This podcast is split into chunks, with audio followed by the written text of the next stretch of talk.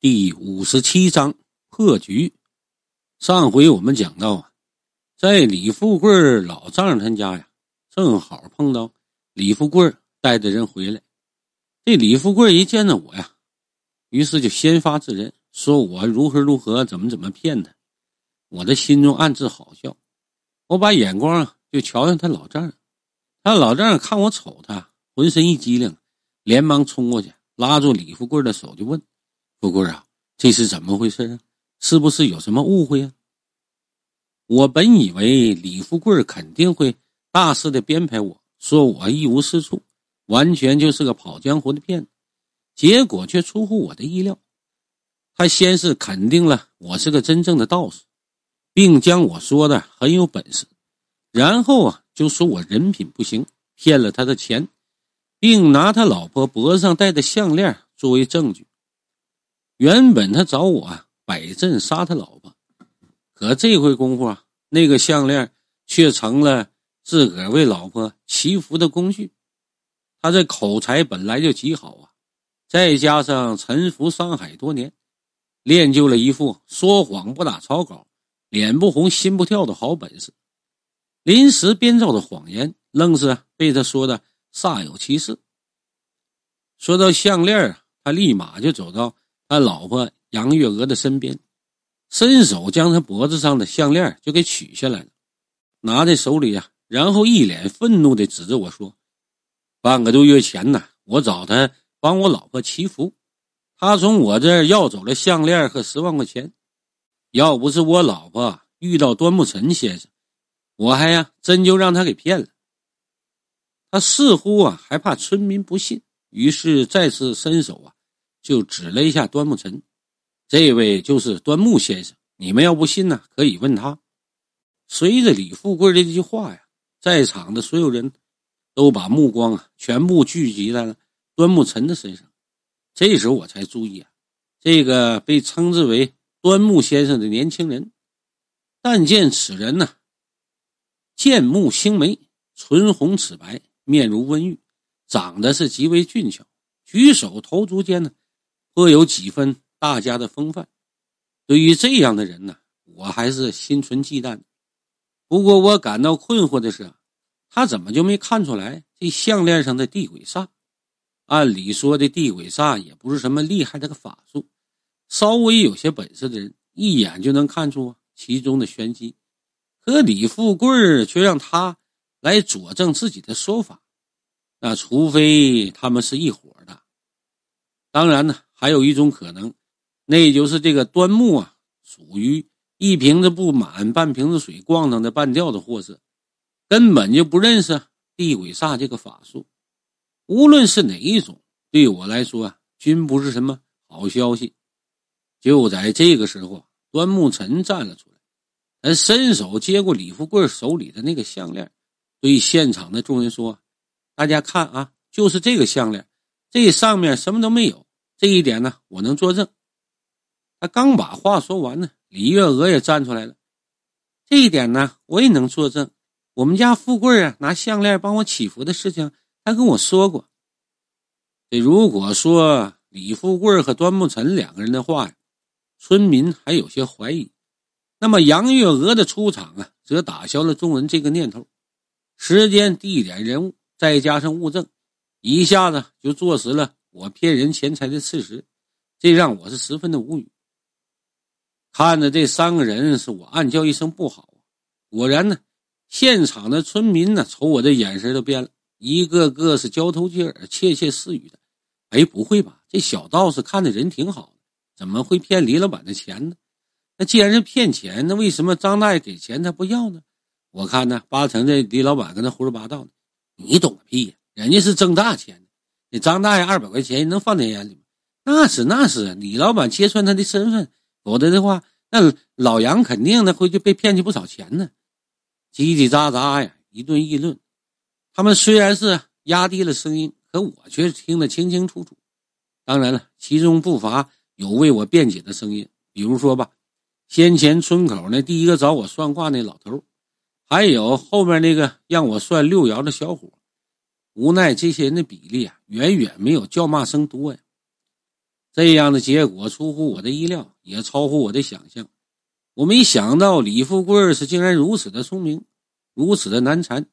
原本对我极为有利的场面呢，竟然让他三言两语就弄得形势逆转了。我顷刻间呢，就变成了千夫所指的骗子，而且是骗钱的大骗子。如果说村民的行为啊，让我有一种骂娘的冲动，那么李富贵老丈人这杨老头接下来一番话，则让我是油生一种想把他扔进池塘清醒一下的念头。他是这样说的：“呃，小道长啊。”那你若真的骗了我家富贵的钱，还他就行了。我不让他报警抓你，还骗钱还报警抓我，我顿时就无语了。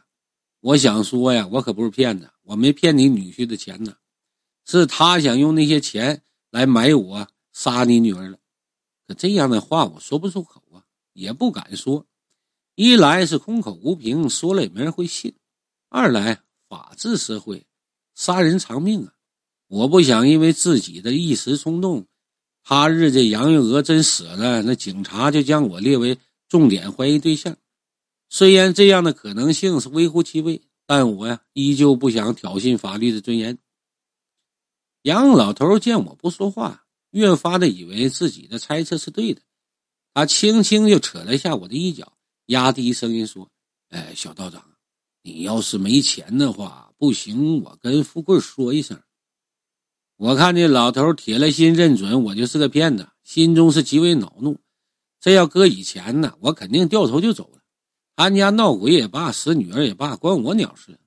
但是红雨法师的那番话，就跟利剑一般呐，高悬在我的头顶。不是说我怕他，而是他这一番话让我明白一个道理：善恶有报。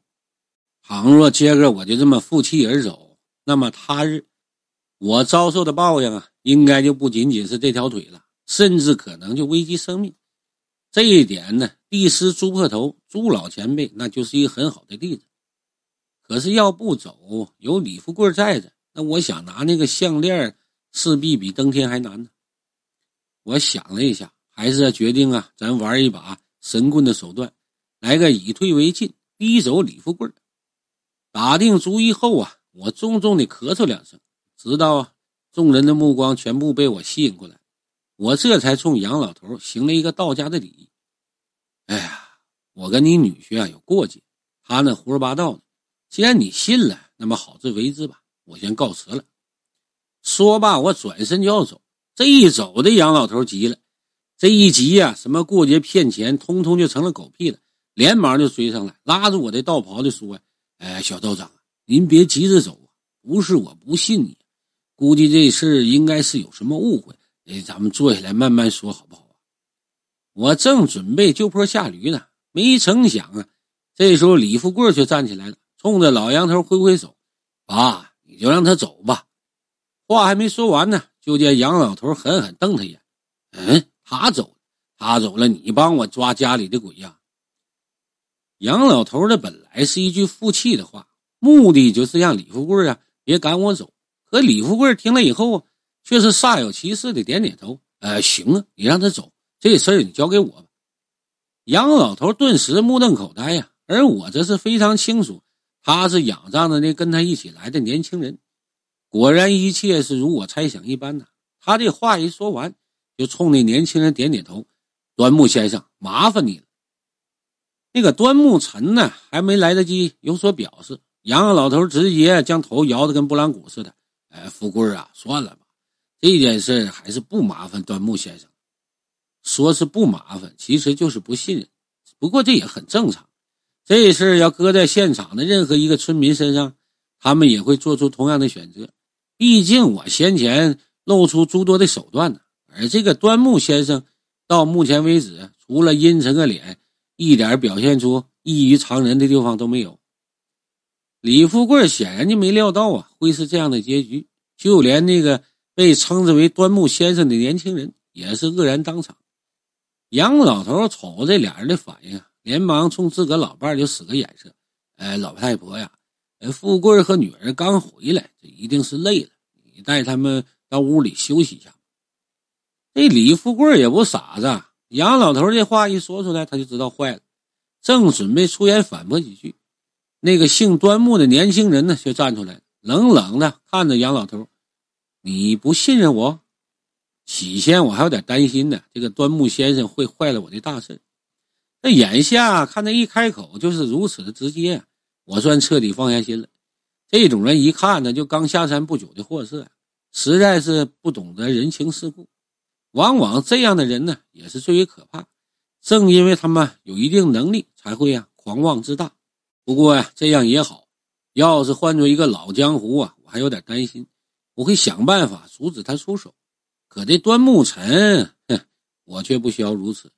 他就算再有本事，江湖经验未必有我足。所以啊，我决定不但不阻止他寻找木偶，反而帮他劝慰一下这个杨老头。当然了，我这么做那也是有目的的。就眼下的情况吧，对于我来讲就十分不利。要想毫无阻碍的拿到杨月娥的项链，那么我必须重新取得村民的信任，并打消杨老头的顾虑。而这一切的关键呢，就在端木尘身上。只要他找不到我施法的那个木偶，然后啊，我将他找到了，那么所有的污蔑将成为一句笑话，而这句笑话则会让。李富贵、端木尘两个人呢，彻底无地自容，然后自动自脚的就离开林场村。到时候，所有的主动权又回到我手里了。别说一个项链了，就是让杨月娥裸奔两圈，说是为了辟邪，我估摸杨老头都会让他去做。一想到项链即将到手，我连忙拉住有些怒意的杨老头：“哎，杨施主啊，您别急，既然这个端木先生啊是你女婿找来的高人。”而且看样子信心十足，你不如就让他试一下再说。杨老头听我这么一说啊，顿时有些急了，张嘴就要分辨。我知道他是怕我就就此离开呀。为了避免他破坏我的计划，我连忙啊抢在前头说：“哎，没没事倘若这个端木先生不行的话，那我再出手也不迟。”